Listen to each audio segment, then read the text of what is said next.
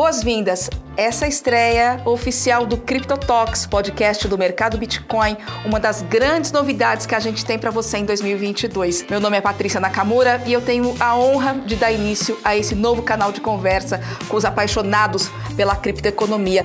E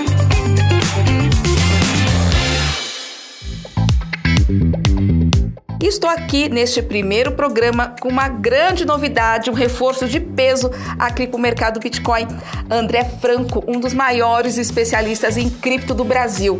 A gente vai bater um papo com ele e também com o cofundador do mercado Bitcoin, o Gustavo Chamati. Ele não gosta que a gente chama ele de visionário, mas a gente sabe que foi o cara que trouxe né, o Bitcoin para o Brasil. Gu, André, tudo bem com vocês? Tudo bem, Paty? Opa, tudo bem, Paty? Tudo certo, gente. Muito obrigado pelo tempo de vocês. André, vou começar contigo.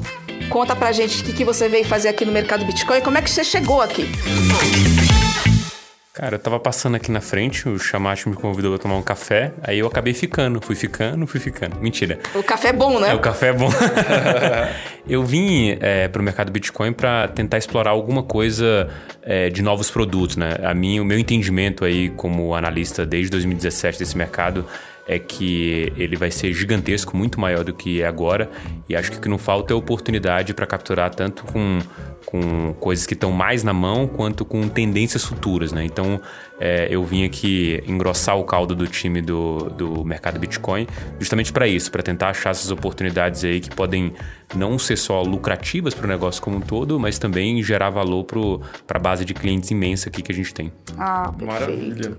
Uh, fico feliz de, de poder contar com o André no time, né? A gente, uh, como líderes de, de criptoativos no Brasil, a gente quis, quer sempre estar tá na frente das tendências e do que está acontecendo no mundo cripto. E, e, o André é um dos expoentes desse mercado no Brasil. Então, assim, para a gente contar com ele aqui fazia todo sentido, né? Ter o, o nível de conhecimento e de visão de quem está desde 2017 acompanhando essas tendências e fazendo esse tipo de trabalho uh, é super importante e principalmente poder é, usar esse conhecimento aqui dentro da estrutura que a gente montou para transformar esse conhecimento em produto para os nossos clientes, é, dividir esse, essa, essa visão e antecipar esse futuro, uh, que é uma capacidade que o André tem e adquiriu ao longo dos anos. Muito bem.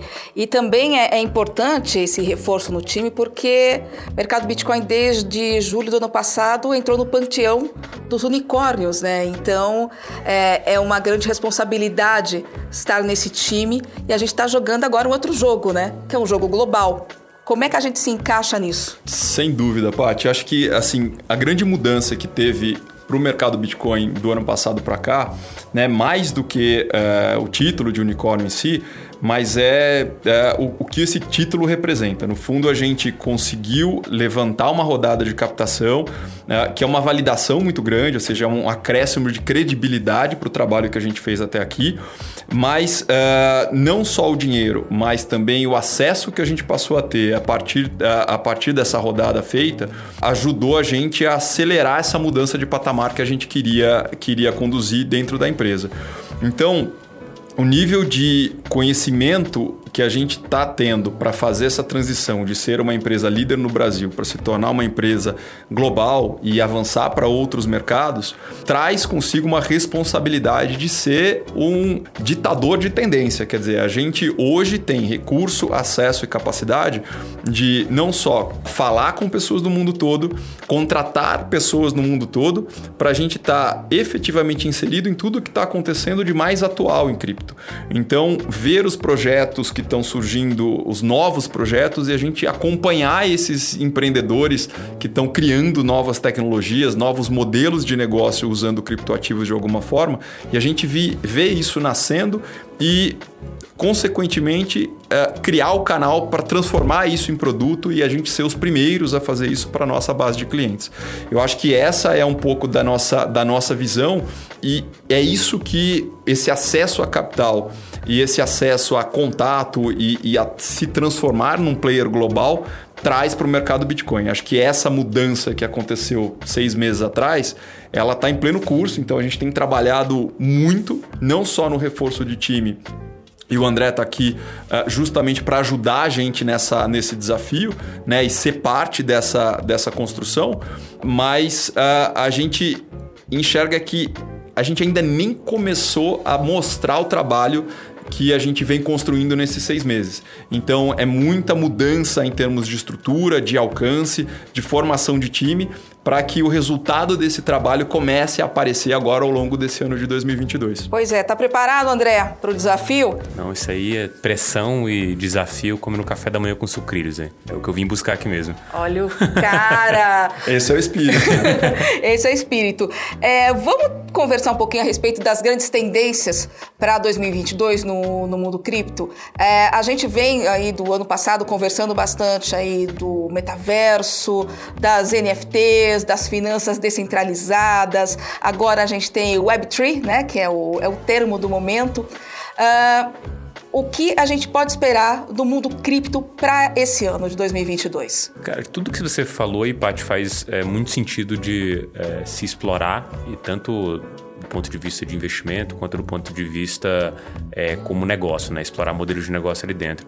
Mas tem uma, uma pauta interessante em 2022 que é, para mim seja o ponto de partida, que é basicamente o, o mercado é, tradicional englobando ou fazendo parte do mercado cripto.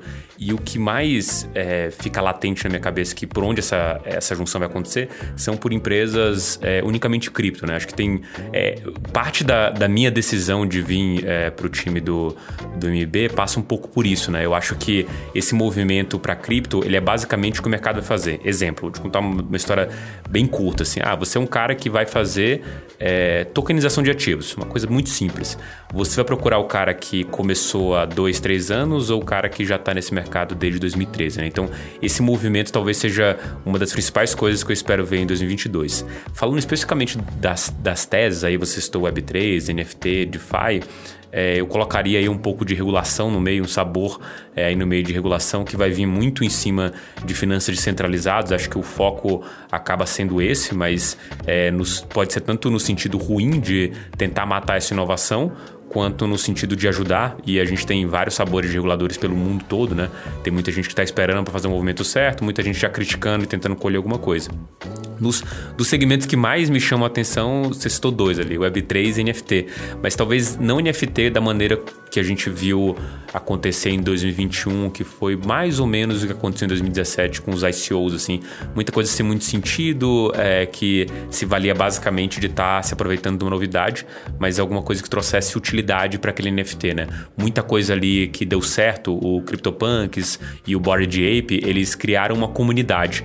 No limite, você já precisa partir desse ponto entregando uma comunidade, não só uma foto de perfil, como esses caras é, fizeram desde o começo, né? Você já não tem a grande vantagem de ser o primeiro que está fazendo esse movimento numa tendência que vai crescer. Então eu acho que tem muita coisa para ser é, explorada aí. E aí, nesse quesito específico de NFT como utility, como o mercado tem é, usado esse termo, eu acho que aí tem muito mais modelo de negócio a ser explorado, né? Acho que já viu alguns, alguns movimentos lá fora, como o Mark Cuban, é, que é o dono do Mavericks, do do, time de basquete tentando fazer um NFT é, de, do ingresso desse é, do, do season ticket né, que eles têm da, da temporada inteira lá do, do basquete americano para que quando esse cara repasse para uma outra pessoa ele também ganhe um percentual porque muitos desses caras que compram season tickets eles usam a venda ali do playoffs ou de um jogo muito importante para bancar todo o custo que esse cara tem com o season ticket na temporada inteira e esse o Marco falou cara eu queria ganhar um percentual disso. E uma forma de você fazer isso transparente e tranquila é explorar um modelo é, de NFT, porque de fato você tem um ownership dele. E de Web3 é, tem a rodo aí, só que eu acho que é, é até mais complexo de botar na pauta, dado que NFT foi a palavra do ano, né? É, legal. Eu acho que a gente pode até tentar trocar um pouco de, de ideia e falar de cada um dos temas, assim, uh, até de uma maneira mais específica, o que, que te chamou atenção no passado, o que, que joga para frente. Mas eu queria dar um, um, passinho atrás e pegar um pouco de perspectiva de, de mercado, assim, né? O André falou uma coisa, né? Falou, não, é, eu acho que a, a inovação e, e, realmente a construção desse futuro vem das empresas que são uh, criptonativas, né? É, uh, eu acho que a grande diferença para quem está no mercado e enxerga blockchain e criptoativos há bastante tempo é, é uma certeza uh, de, que, de que esse é o futuro, né? Certeza de que, que a transformação ela vai acontecer. Uh, por uma série de razões. Quando você entende a tecnologia de maneira mais profunda, você vê que ela, de fato, ela é melhor, né? ela é mais transparente, ela é menos custosa, ela é desintermediada e, portanto, ela impõe uma inovação que, é, que vai acontecer. O qual que é a dúvida, né? É quando e como. Por quê? O quando e como depende de uma série de fatores e variáveis que não são controláveis e que a gente dificilmente consegue prever, né? Então, assim, a gente dificilmente, para pegar um exemplo prático, a gente dificilmente preveria há quatro anos atrás uh, um, um, uma inovação como o Pix que aconteceu no Brasil. Por que, que o Pix aconteceu? Porque foi uma iniciativa de quem tinha poder para executá-la e que tomou uma decisão de executar e fez isso muito bem e muito rápido. Então, a inovação, a tecnologia, ela está aqui, ela está disponível, ela pode ser utilizada para uma série de coisas. Ela não é mais utilizada em larga escala porque muitas das coisas dependem de aprovações uh, de reguladores, dependem de você entender uh, como é que aquele ativo se comporta na regulação local. Então, uh, se eu estou falando de alguma coisa que pode ser considerada security no Brasil, de repente ela não é nos Estados Unidos, mas ela é na Europa. Então, é difícil criar tecnologias que possam ser globais, porque as, a legislação nos países ela é muito diferente, apesar de a, o alcance da tecnologia ser global. Então a gente tem várias dessas coisas que é difícil a gente antecipar previsões de como as coisas vão caminhar, porque são muitas variáveis acontecendo ao mesmo tempo. Mas, é, dito isso, eu acho que a, a, gente começa a olhar para as tecnologias em si e ver como elas podem evoluir para efetivamente se tornarem parte do dia a dia das pessoas. Então, é, é, eu, eu, eu brinco muito e uso como exemplo, né? o protocolo TCP/IP do e-mail, uh, ou mesmo como é que funciona um browser na internet, a gente usa tecnologias e elas passaram a fazer parte do nosso dia a dia de uma maneira natural, porque a usabilidade é, transcendeu meu, a minha necessidade de entender a tecnologia para poder utilizá-la. Então, assim, o blockchain vai caminhar para isso. Então, a gente vai usar no nosso dia a dia muitas aplicações baseadas em blockchain, sem a gente nem saber que ela é baseada em blockchain, que ela é um token ou etc. Então a gente vai caminhar para isso. Como e quando é o desafio. Então, a, a, a NFT, por exemplo, a, a propriedade que dá valor para a NFT é justamente o blockchain e a questão de a gente conseguir comprovar que eu tenho um token único. Né? Mas isso pode ser utilizado, como o André mencionou, para a emissão de um ingresso, para eu ir num jogo de basquete. Isso é fantástico. E para que que eu preciso saber se é uma NFT, se é te... qual é o tipo de tecnologia? Em algum momento eu vou estar tá comprando o meu ingresso, que eu sei que é único, que está garantido por uma tecnologia segura, que no caso é o blockchain. Mas a pessoa que está comprando não precisa saber disso. Só o, o padrão vai mudar porque a tecnologia é melhor e em algum momento isso vai fazer, vai fazer parte da, da, da, vida das pessoas. Como aconteceram com outras tecnologias no passado. A grande diferença é que os criptoativos, blockchain, NFTs, Web3, uh, DeFi, ela toca numa série de questões regulatórias, legis de legislação, de fronteira, que é, é uma zona cinzenta. Então, assim, até como é que eu vou acomodar para eu ser o cara que consegue usar a tecnologia para construir alguma coisa com um nível de segurança que eu sei que eu não estou infringindo nenhuma lei ou que eu estou mudando um modelo de negócio, uh, por exemplo, vamos dizer, de negociação de securities. Uh, desde que eu tenha a licença necessária para usar um tipo de tecnologia diferente para que eu possa prover o serviço uma maneira, de uma maneira mais eficiente. É um caminho super difícil de construir e de percorrer. Né? A gente aqui no mercado Bitcoin, a gente está montando uma estrutura para percorrer esse caminho e ser de fato o vetor de transformação desse mercado, usando tecnologia nova, cumprindo com toda a legislação que a gente precisa e montando a estrutura necessária para isso para que essa disrupção de fato aconteça e a gente seja o vetor dessa transformação. Então, assim, a hora que a gente fala de futuro, coloca em perspectiva, essa é a nossa visão. Quando que isso vai acontecer, é difícil prever quando essas coisas vão acontecer, não só no Brasil, mas fora do mundo, né? nos outros países uh, uh, fora do Brasil. Mas uh, o ponto é, a gente tem que estar tá acompanhando as tendências, que é muito que o que o André faz muito bem, debatendo internamente como é que eu adapto isso para transformar num produto, qual é a licença que eu preciso, como é que eu crio o embasamento necessário para eu transformar isso num produto que, por causa da tecnologia, vai ser mais eficiente, vai alcançar mais pessoas e, eventualmente, as pessoas vão estar tá usando o blockchain sem saber que é. Eu acho que essa é um pouco da visão e que é legal de compartilhar com, com os nossos clientes, para eles entenderem um pouco uh, da visão e de perspectiva do que a gente está se propondo a fazer aqui e de quão longe ainda vai uh, essa jornada e, e o que a gente está construindo. É, pioneiros sem uma fronteira definida, né?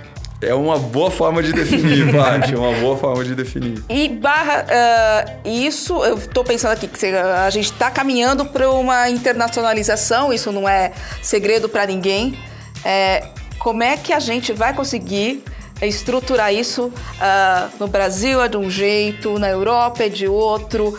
É, o, o mundo está tá caminhando para ter uma única uh, solução, uma única regulação, regulações parecidas. A gente vai entrar daqui a pouco no negócio, André, e eu quero que você converse também com a gente com essa, essa questão de regulação, você, você acompanha também no mundo todo.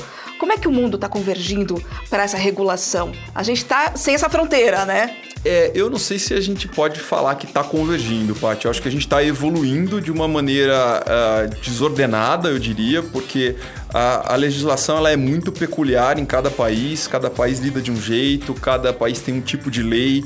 Por exemplo, para regular as fintechs, que foram leis construídas nos últimos 10 anos e que não se aplicam a empresas de, de blockchain ou se aplicam parcialmente em alguns países, em outros países zero. Então, uh, eu acho que é cada caso é um caso, cada país é um país. A gente precisa construir de fato o conhecimento necessário para saber operar uh, em cada país. Então, cada tipo de produto pode ser tratado de uma maneira diferente em cada país. E aí você precisa entender qual é a licença, como é que você constrói. E, então, assim, é um, um, um trabalho difícil a gente vem fazendo a, a, pesquisa nesse sentido nos países em que a gente vê oportunidade de negócio uh, de uma maneira já bastante profunda há cerca de um ano, para a gente entender como entrar da maneira correta no país, seguindo as leis, replicando, em resumo, a, o mesmo tipo de raciocínio que a gente tem para desenvolver e criar o mercado no Brasil em outros mercados. Então a gente precisa ter conhecimento local, ter um parceiro local muitas vezes que ajude a gente a acelerar esse conhecimento para que a gente possa chegar de uma maneira que seja consistente. Eu não quero uh, abrir um escritório com três pessoas em outro país e falar que eu tô lá. Eu quero efetivamente conseguir chegar com uma oferta de produto que seja consistente, com um diferencial competitivo e alavancando a nossa marca e a, a, a nossa base de produtos para capturar clientes, porque eu consigo oferecer algo que de fato tem valor e que está sendo construído para longo prazo. Uh, então a gente tem alguns países já bastante acelerados, a gente deve ter novidades ainda em Q1 aí sobre, sobre, uh, sobre essa expansão internacional. Uh, então muita coisa já está acontecendo desde o ano passado, mas eu não vou antecipar e não vou dar spoiler aqui de para onde a gente vai, quando esses lançamentos vão acontecer, mas muito em breve a gente vai ter notícias para poder dividir aí com os nossos clientes e e, e, e, quais são esses países e de que forma a gente vai chegar em cada um deles. Ah, legal que a gente pode replicar a transformação digital que a gente está fazendo aqui no mercado Bitcoin, aqui no Brasil, para outros países. Isso é super interessante e acho que esse é um dos grandes desafios que a gente tem, acho que é o maior desafio que a gente tem esse ano, né? Pegar todo esse trabalho, converter nessa transformação digital que a gente vem buscando, né, André? Diga. Sobre esse negócio da, da regulação, tem uma coisa que eu acho, é, assim, que eu vivi é, e para mim é muito interessante de, de analisar dentro do mercado cripto e agora se trazendo essa visão um pouco do mercado Bitcoin é, um, é uma coisa que eu adiciono um pouco nessa análise, né? Só para dar um pouco de contexto, no final de é, 2018 é, a gente tinha é, uma, uma grande visão ali que os ICOs tinham sido uma espécie de fracasso, a gente teve 2018 horrível é, para o mercado como um todo. É, não considero que esse teria, teria que ser o crivo, né? Você fala, ah, uma, a sua criptomoeda que você é, comprou lá e falou para eu comprar caiu 99%, legal, o Bitcoin caiu 80%. Tipo, é, essa diferença realmente é, justifica você falar tão mal de mim sendo que o mercado inteiro caiu, você não tinha como crivar. Eu sempre nunca fui muito bom, desse, é, muito a favor dessa tese. E aí, no final de 2018, vocês falaram, olha, o ICO é ruim, Mas e que tal se a gente usasse a tecnologia para lançar é, o STO, né? Que é o Security Token Offering, um, um ativo mobiliário tokenizado, né? E aquilo falou, pô, resolveu o problema. A gente vai trazer toda a questão de compliance para dentro desse negócio, tecnologia melhor e resolveu. Aí o que acontece? O regulador é, ele está sempre atrás da inovação, né? Por definição, ele não pode estar tá na frente, até porque o, o risco desse cara é, é bem simples regulou bem. Legal, seu ar-condicionado, ninguém vai lembrar de você. Agora experimenta não funcionar o ar-condicionado. A primeira pessoa que vai se lembrar é o responsável pelo ar-condicionado. O regulador é exatamente isso. Boa, ele, não tem nenhum, ele não tem nenhum benefício de regular bem e todo malefício de é, regular mal. Então, assim, é assimetricamente não convidativa a operação de regular o mercado para esse cara, apesar de essa ser a função dele. Então, o que aconteceu? Barrou, simplesmente não evoluiu, apesar da tecnologia ser imensamente superior.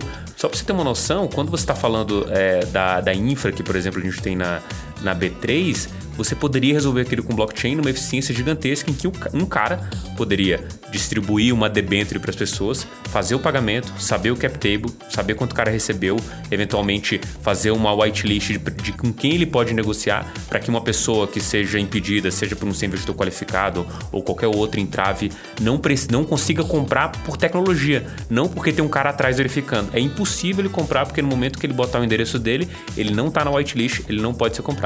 E esse contexto para mim é, mostra essa visão assim, ó. A inovação, é, quando ela pedir, precisa pedir com licença para acontecer para o regulador, ela não vai acontecer.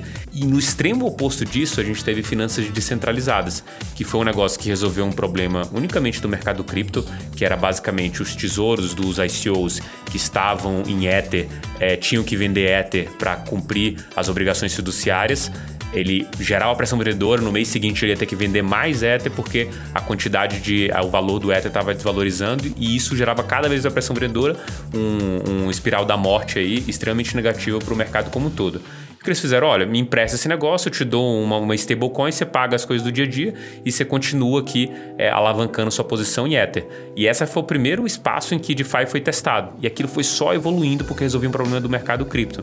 Óbvio, a gente teve todo é, um frenesi aí de yield farm, como o pessoal comentava, né? O pessoal é, incentivos para que as pessoas entrassem na rede e ganhassem dinheiro. Isso virou o que virou. E agora o regulador botou isso no holofote. Só que aí quando você adiciona para mim que o mercado Bitcoin está entrando nessa onda de é, procurar todas as possibilidades para lançar é, alguma coisa nova, me vem a outra visão, que é você, a partir do momento que você já é um player regulado, você tem um certo tamanho, você tem que jogar dessa forma. Porque senão, é, qual que é a vantagem de uma Uniswap da vida? Ela não tinha todo esse tamanho quando ela foi lançada. Agora, os caras olhando e falando: olha, eu tenho esse tamanho, eu não posso perder tudo isso, aquilo que eu tenho. E do mesmo jogo que esses caras estão jogando, a gente está fazendo aqui. E é esse que é o ponto. No momento em que você tiver é, segurança e que, primeiro, o investidor, é, e aí de todos os, os, níveis, né, entender que ele precisa estar tá nesse negócio, aí você tem uma pressão do próprio incumbente, né? Que seja o bancão ou a instituição financeira é, mais regulada que está falando de cripto, né? o sistema financeiro como um todo, pressionando o regulador, olha, tá vendo esse negócio que esses caras aqui loucos estão fazendo? Isso aqui tá tirando o mercado aqui. Ou você regula isso, ou, vou, ou você vai me matar. E isso gera uma pressão para esse cara regular. Isso é. acontece em, em, vários outros, em vários outros mercados, porque o, o, o, cara que traz inovação é o cara que quebra a parede, depois vai juntando os cacos, e o outro cara atrás, quando ele vê que está perdendo o mercado, ele precisa de uma regulação para ele também jogar é, esse jogo. Só que quando esse cara começa a jogar esse jogo, ele dá o aval para quem tá dentro, para quem já começou ele. E isso junto com a minha visão lá anterior de que os caras vão procurar quem já tá nesse mercado há muito tempo já para fazer as coisas. Muito legal, André. Eu vou fazer dois comentários adicionais aqui. Um que eu gosto sempre de fazer, que é essa questão, né? É impossível que, obviamente, a regulação venha antes da inovação, né? Mas, ao mesmo tempo, né, a gente olha e tem, tem a, o costume de olhar e pensar em regulação como uma coisa ruim. Ela pode ser ruim se ela for mal feita né? Mas regular inovação é, é uma tarefa muito ingrata, né? É uma tarefa muito ingrata. E a regulação, ela não é uma proibição, ela é só uma tentativa de garantir um mercado saudável, né? Então assim, a, a gente não pode perder essa é, essa visão, né? De que a regulação ela ela tende a proteger players que podem estar envolvidos nesse mercado, mas que eventualmente não tenham informação que, que é um investidor comum, uh, ah, para poder operar nesse mercado de LIC. Então, quando você pensa, por exemplo, ah, preciso ser investidor qualificado. Então, qual sentido faz a, a regra do investidor qualificado? Pode debater horas aqui se ela faz sentido, se ela está adequada, se ela não está adequada, mas a, a função dela seria proteger o investidor que tem menos informação ou menos educação de colocar o seu dinheiro em algo que ele não está preparado ou, ou, correr um risco que ele não entendeu de fato. Então eu gosto sempre de fazer esse parênteses porque eu acho que isso é, é super importante para a gente, quando a gente fala de regulação, tentar entender e não enxergar uh, uh, de partida a regulação como uma coisa ruim. Uh, e, e, o outro comentário que eu gostaria de fazer né, nesse, nesse caminho, né, eu citei o Pix aqui eh, anteriormente, é o quão uma, uma regulação bem feita pode transformar mercados, transformar a, a, forma e a competitividade que esse mercado uh, acontece e, e, o quão saudável ele é para todos os participantes desse mercado. E, e, nesse sentido, quando a gente olha a, a capacidade que o Banco Central do Brasil está tendo de fomentar o debate, de é, é, acompanhar a inovação que está acontecendo em termos de criptoativos e, e, e, fintechs em geral, é, incentivando a, a, competitividade, dando espaço para essas empresas inovadoras uh, atuarem é, e, uh, ao mesmo tempo, debatendo uma potencial, é, é, um real digital, uma CBDC nacional, dando diretrizes de como isso deve ser feito. Obviamente aqui ele está mirando, ainda que ele não saiba bem como, e a gente não sabe uhum. também, um modelo de DeFi que está acontecendo já e como é que o sistema financeiro tradicional vai falar com esse tipo de, de mecanismo ou de tecnologia. Então, ainda que a gente não saiba como, ah, eu vejo com muito, mas muito mesmo, e assim, é, é, bons olhos o que está sendo feito no Brasil e, e, a, a, velocidade e a qualidade do debate que está sendo aqui. Ah, assim, são, são poucos, se é que dá para citar a, algum outro país com um nível de estrutura e, e de debate aberto que está sendo feito no Brasil. Então, isso, ao mesmo tempo, cria uma oportunidade gigante para que a gente possa tomar frente, entender, criar mecanismo, criar produtos é, e ajudar nesse debate para que uma regulação, quando venha acontecer, ela seja positiva e ajude a gente a se desenvolver e muitas vezes a sair na frente. Como eu falei né, no, no início da, da conversa, a gente não tem muita ideia de qual a velocidade que essas coisas vão acontecer.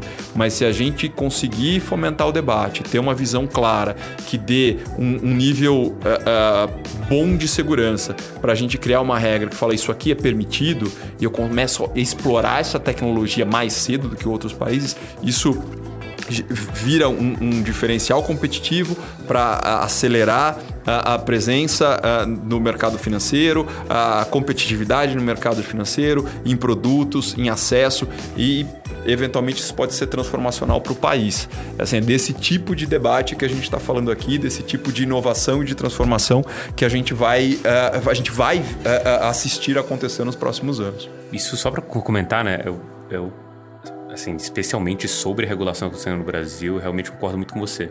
Dois highlights, é, um que eu vivi e o outro que eu sempre ouvi de, é, de empreendedores de fintech. É, primeiro, toda vez que tem alguma coisa muito nova, o Banco Central sempre chamou o pessoal para entender. Aí, geralmente, é uma ligação que você não quer receber, com, com um cara de uma fintech, mas quando você vai lá e a pessoa sempre contou que era, não, ele só queria entender, ah, vocês fazem assim, pô, legal, vamos, me ensina a fazer isso pra gente abrir o mercado nessa direção, porque eu achei legal a ideia de vocês estão fazendo um negócio sério. Esse é o que eu sempre ouvi bastante. A outra foi a própria regulação de fundos é, dentro do Brasil. É, a, um, o primeiro fundo de cripto lá da, da BLP Asset, eles iam lançar para varejo, o, o, a CVM falou assim: não, espera, não lança ainda. É, soltou uma portaria falando: ó, não pode ser dessa forma e tal, vocês lançarem para fundo não vai caber. Daqui a algum tempo a gente vai soltar alguma coisa quanto a isso. E eh, na minha cabeça, falei assim: putz, vai, vai demorar pra caramba e tal, o regulador vai ter que estudar e tudo assim. Foi muito rápido, assim, nove meses para você soltar uma legislação disso e permitindo que as pessoas consigam investir por meio de fundos em cripto é, é muito rápido. É para uma, assim, imagina que o cara entrou na pipe aqui desse cara e ele conseguiu em nove meses entregar uma regulação. Então eu concordo muito com você. Assim, acho que todo mundo que é, é, relacionado ao ambiente de fintech elogia muito as estruturas que a gente tem aqui, tanto de tecnologia mesmo, né? Acho que a, a própria questão do ambiente que a gente vive de uma série de fraudes e tentativas e, e, e, talvez é, estruturas ali mal intencionadas fazem com que a gente seja referência no mundo, né? Então, é, é, essa parte o regulador aqui é meio que um. tá, tá no nível é, que talvez a gente dentro não consiga perceber por não conhecer as coisas lá fora, mas altíssimo e melhor do que reguladores lá fora. E é nesse ambiente que a gente começa 2022 aqui no mercado Bitcoin, com esse monte de novidades, além de liderar o research aqui do, do MB, o André Franco também vai ter uma novidade aqui no podcast, no Crypto Talks, não é verdade, André? Conta aí. Então, é, acho bom o pessoal que está ouvindo aí acostumar com, com a minha voz. Eu vou voltar aqui mais vezes, vou ter um programa semanal, vou discutir tendências, visões do mercado semanalmente com o futuro time que a gente vai criar aqui, né? Da ideia até é, do que o Chamate falou aqui no começo. Então se prepare aí para um turbilhão de coisas e talvez ideias não tão conexas como essa que a gente falou, mas com certeza muita novidade ali dentro do que a gente espera para o mercado, tanto nesse ano quanto talvez até na década em si. Gustavo, quer dar um preview do que vai ser 2022? Quer dar um desafio para o André aqui no nosso podcast? Um desafio? Eu acho que a gente tem muitos desafios aqui. O André já está já tá tomando para ele alguns desses desafios, o que uh, me deixa muito feliz, enfim, de ter de fato alguém com, com o nível de conhecimento que ele traz. Uh, ajuda a subir muito a barra do time, a, a, a divulgar esse conhecimento internamente para os nossos clientes também, aqui através do podcast. Mas uh, eu acho que a gente vai ter um ano de, de uma consolidação de muita coisa. Assim, como, como o, o, André falou um pouco né, rapidamente sobre os temas de, de NFTs, de Web3, de DeFi.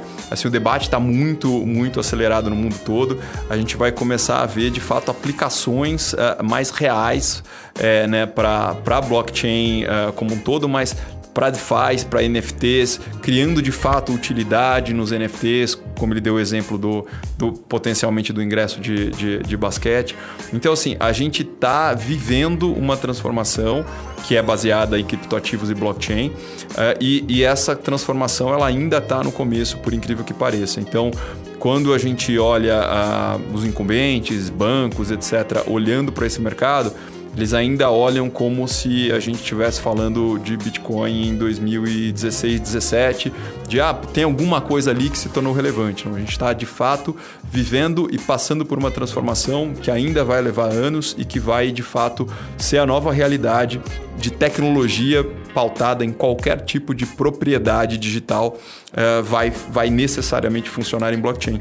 Então, eu espero outro ano super desafiador do ponto de vista né, de como empresário, como estando à frente aqui do mercado Bitcoin, em vários dos aspectos uh, de produto, de competitividade, de transformação, de novidades. Quer dizer, se a gente voltasse um ano atrás né, para janeiro de 2021, a gente nem na melhor das nossas previsões poderia ter entendido né, ou previsto né, o, o, o turbilhão de coisas que a gente viveu no ano passado. Então, eu acho que diferente, e até um tema que a gente, que a gente não falou aqui, mas quero até ouvir um pouco o André, a gente tem uma, um, um ciclos de quatro anos né, baseados no halving do Bitcoin que uh, tem algumas tendências que se repetem, né? E eu acho que diferente dos outros ciclos, a gente vai ter um ciclo bem diferente agora. Porque por mais que a gente tenha algumas, alguns fatores que se repetem baseados empiricamente né, no halving e, e etc., a gente tem um nível de conhecimento sobre, sobre criptoativos que é completamente diferente do que a gente tinha quatro anos atrás a gente tem uma série de classes uh, uh, de, de ativos e, e, e, de serviços baseados em blockchain que são muito mais amplas do que eram os criptoativos quatro anos atrás. Então eu acho que essa transformação que vem acontecendo ela vai ditar um, um rumo diferente para esses próximos quatro anos do que a, a, a, tendência empírica aí que a gente olhou uh, e que aconteceu nos últimos três ciclos, pelo menos, uh, do, do Bitcoin. Isso é um tema óbvio que dá, dá um podcast sozinho, a gente tá pode voltar. convidado para voltar aqui no, no podcast, mas é. quem vai te entrevistar vai ser o André Franco. É, a gente pode voltar para falar disso e de vários outros temas com mais profundidade, acho que a gente vai ter espaço para isso, mas gostaria de ouvir o André sobre, sobre esse tema aí pra gente fechar. Cara, concordo. É, tem uma coisa na análise que eu faço que é tipo, eu sempre me sobre um, um fio, né, um frio na espinha quando alguém fala, ah, dessa vez é diferente, mas é, é sempre é, nesse contexto que a gente tá, é, tem algumas, algumas coisas que eu sempre olho para para entender, né? Primeiro, é o que eu tô vendo nas ruas, né? E acho que isso é não só uma narrativa, mas já começa a acontecer mesmo. Exemplo, eu tava numa viagem que eu fiz para Portugal e no Web Summit, que assim, é um evento de internet em si, e, cara, o evento inteiro, do começo ao fim, muito pela, pelo rebrand do, é, do Facebook de Meta e também a, a palestra de abertura que foi daquela menina que falou tudo o que estava rolando no Facebook, pedia regulação e tudo mais, é, contou um pouco do que seria e, a, e o evento inteiro foi falando de NFT todas as palestras, alguém mencionava, alguém perguntava. Acho que foi a palavra que eu mais ouvi naquele evento foi NFT. Acho que ajuda a ser a palavra do ano. E assim, o artista, é, o cara da música, o cara de propriedade intelectual, entendeu isso aqui. E esse cara não entende é, o Bitcoin. Quando você vai falar para alguém que entende o sistema financeiro, ele entende DeFi. Quando você vai falar com um cara que é, de alguma forma já tocou ali é, entendendo o conceito de Web 1, Web 2, ele entende com Web 3. Então, esse é o primeiro passo para acontecer o que é, o pessoal chama de decouple, que é essa diferenciação entre vertentes do mercado cripto que em algum momento vão andar com as suas próprias pernas, com as suas próprias métricas. Isso ainda não está acontecendo, mas é inevitável que isso aconteça.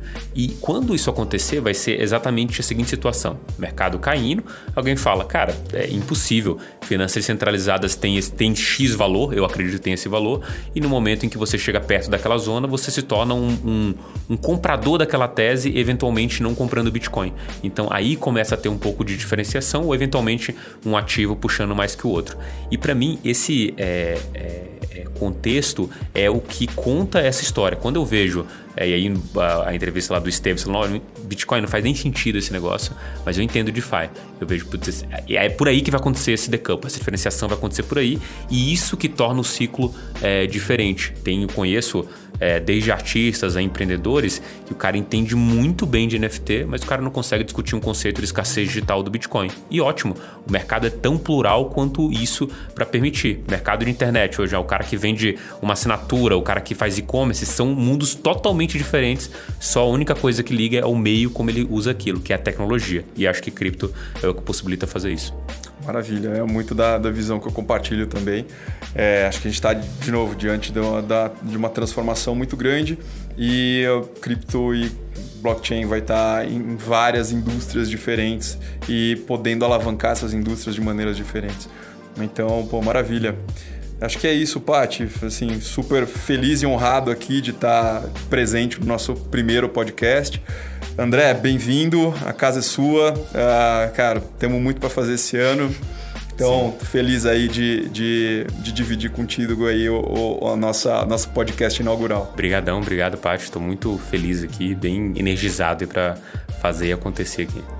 Ok, Gustavo Chamate, muito obrigada. Eu sei que a sua agenda é maluca, mas obrigado por dividir esse conhecimento, essa visão. Isso é muito importante para quem está uh, ah, interessado, está a fim de participar da transformação digital, a gente convida todo mundo que está ouvindo a fazer parte dessa transformação digital. O André Franco vai estar tá aqui no podcast toda semana trazendo visão, trazendo as tendências, dando dicas também. Vai ser um papo importantíssimo, fantástico, interessantíssimo. Por favor, não percam. Muito obrigado pela audiência. Siga-nos nas nossas redes sociais, sempre com arroba Mercado Bitcoin. Até a próxima, muito obrigado. Tchau, tchau.